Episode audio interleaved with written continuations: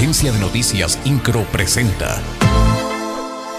Resumen informativo. El gobernador del estado, Mauricio Curi González, culminó su gira de trabajo en Canadá con el anuncio de la expansión de la empresa Martin Rea International en Querétaro, lo cual representa una inversión de 746 millones de pesos y la generación de 108 nuevos empleos de alta especialización para las y los queretanos.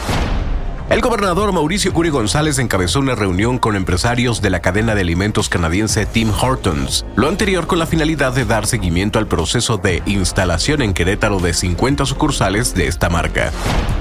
Varios miles de ciudadanas y ciudadanos se manifestaron este domingo en concordancia con la fecha establecida para a nivel nacional hacer oír la voz de quienes están en contra de que el INE, el Instituto Nacional Electoral, sufra una transformación que le quitaría la esencia con la que ha venido trabajando y organizando elecciones. Esta manifestación tuvo inicio en Avenida Zaragoza frente a la Alameda, en donde se concentraron y organizaron los contingentes, los cuales marcharon hacia Zaragoza, posteriormente recorrieron la calle de Corregidora y entroncaron en 5 de mayo para llegar a Plaza de Armas.